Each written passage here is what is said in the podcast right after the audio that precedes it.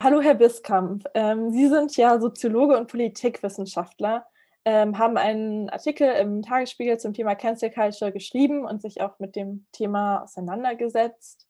Ähm, was ist denn Cancel Culture und woher kommt dieser Begriff?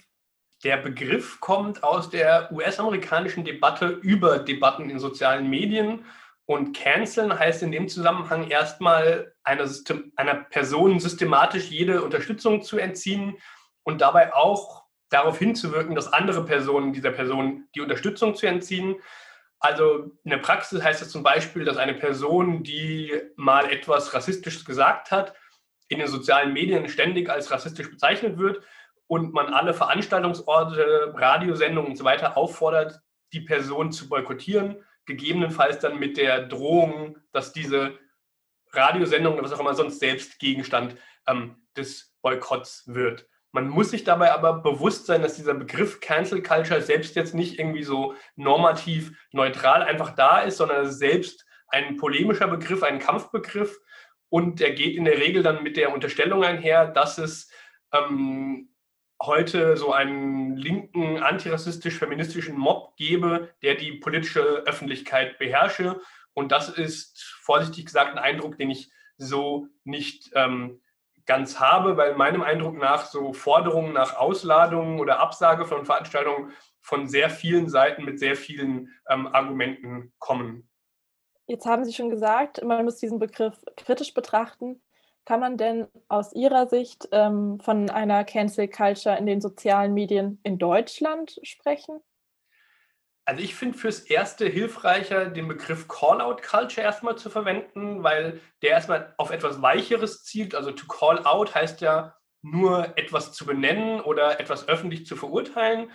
Und das ist so ein Verhalten, was in sozialen Medien wirklich weit verbreitet ist und so weit, dass ich da von einer Kultur sprechen würde. Also es passiert dann zum Beispiel dadurch, dass Person A jetzt einen Screenshot eines Postings von Person B postet und sich dann alle Follower von Person A einig sind, dass das, was Person B da nun gepostet hatte, überhaupt nicht klar geht.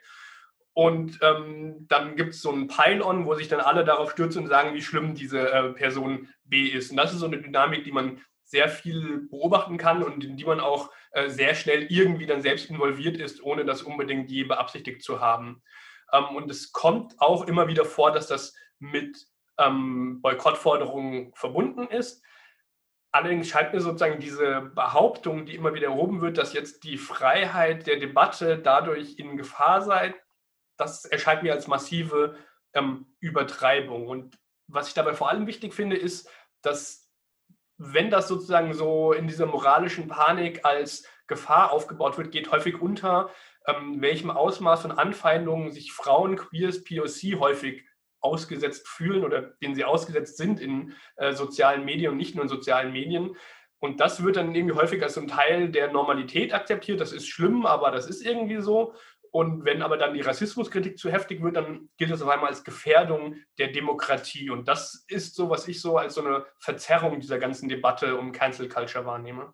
Also ich glaube, man kann es relativ gut an der Situation vor ungefähr einem Jahr beschreiben, wo das, die Debatte in Deutschland so sehr viel an, an Fahrt aufgenommen hat. Und da gab es so grob drei Sachen. Es gab erst diese Konferenz von Susanne Schröter in Frankfurt organisiert zum islamischen Kopftuch, wo dann einige Studierende gesagt haben, die Konferenz wollen wir jetzt nicht, wir halten das ähm, für rassistisch und auch wenn ich mit der Konferenz so nicht ganz oder dass das nicht so ganz äh, dem ich ganz zustimmen konnte, wie das da alles ähm, äh, passiert ist, kann es natürlich nicht sein, dass irgendwie Studierende irgendwie sozusagen eine, eine Tagung so einfach absagen.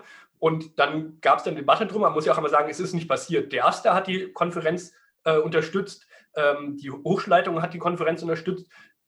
Fast alle nennenswerten Kolleginnen und Kollegen, die sich geäußert haben, haben die Veranstaltung unterstützt. Das heißt, da gab es irgendwie Studierende, die was gemacht haben, was jetzt ich nicht für so gut heißen würde aber das war faktisch kein Problem. Und dann wurde das halt schon sozusagen so dargestellt, als wäre jetzt da was in Gefahr.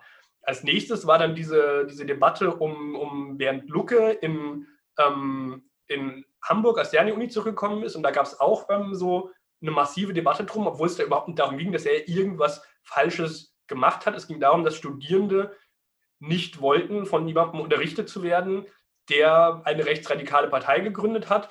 Und kann man auch so oder so sehen. Und der ist am Ende auch in der Uni geblieben. Und dann wirklich lächerlich wurde es dann, als Christian Lindner ähm, dann sich beschwert hat, Opfer von Cancel Culture zu sein, weil die Uni Hamburg eine Veranstaltung mit ihm nicht an den Räumen der Uni Hamburg stattfinden lassen wollte, mit dem Argument, dass sie die Richtlinie haben, keine parteipolitischen Veranstaltungen dort zu haben. Und die dortige liberale Hochschulgruppe eine Veranstaltung mit ihm da hatte, die dann der Uni als parteipolitisch erschien. Und das ist eine Forderung, die, die von liberalen, konservativen schon sehr lange gehegt wird, dass irgendwelche studentischen Gruppen keine allgemeinpolitischen Dinge an der Uni machen dürfen. Und dann auf einmal äh, inszeniert sich Christian Lindner als Opfer von Cancel Culture, obwohl es überhaupt nicht darum ging, wer er ist, was er gesagt hat, sonst was, sondern einfach darum, dass keine Parteipolitik an der Uni stattfinden soll.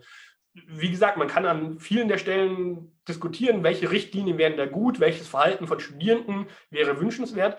Aber diese drei Sachen haben da wirklich so einer, so einer Panik geführt in der Öffentlichkeit, die ich einfach für nicht äh, nachvollziehbar halte. Das heißt, ist der Begriff Cancel Culture überhaupt noch hilfreich oder sollten wir den aus unserem Diskurs verbannen und stattdessen versuchen, irgendwie anders miteinander zu diskutieren?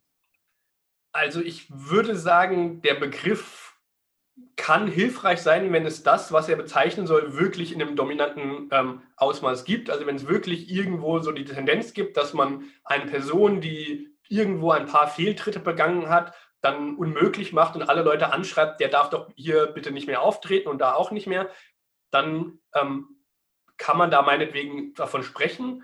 Ich bezweifle, dass es das in so einem krass problematischen Ausmaß gibt. Und vor allem muss man dabei, wie gesagt, die Machtverhältnisse immer bedenken. Also bedenken, geht es da jetzt um eine Handvoll Studierende, die irgendwie protestieren und am Ende ohnehin nicht die Macht haben, das zu entscheiden? Oder geht davon wirklich eine, eine ernsthafte Gefahr für irgendwen aus? Viel interessanter finde ich aber sozusagen die Frage, dass man die eigene politische Praxis daran äh, reflektiert und auch an der Debatte reflektiert. Also man sich überlegt, ähm, wie man in sozialen Medien, außerhalb von sozialen Medien Kritik äußert. Also wenn man irgendwo was für rassistisch oder sexistisch oder sonst wie falsch hält, sollte man das sicherlich benennen, weil das ist ja Teil einer freien Debatte.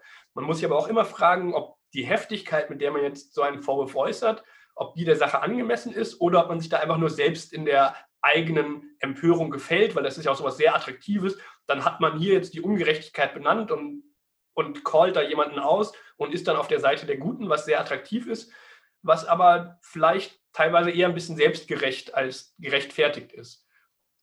Gut, daraus nehme ich mit, dass wenn irgendwo was als Cancel Culture beschrieben wird, man am besten ganz genau äh, nachlesen sollte, um was es da eigentlich geht, weil meistens anscheinend sehr unterschiedliche Sachverhalte damit betitelt werden.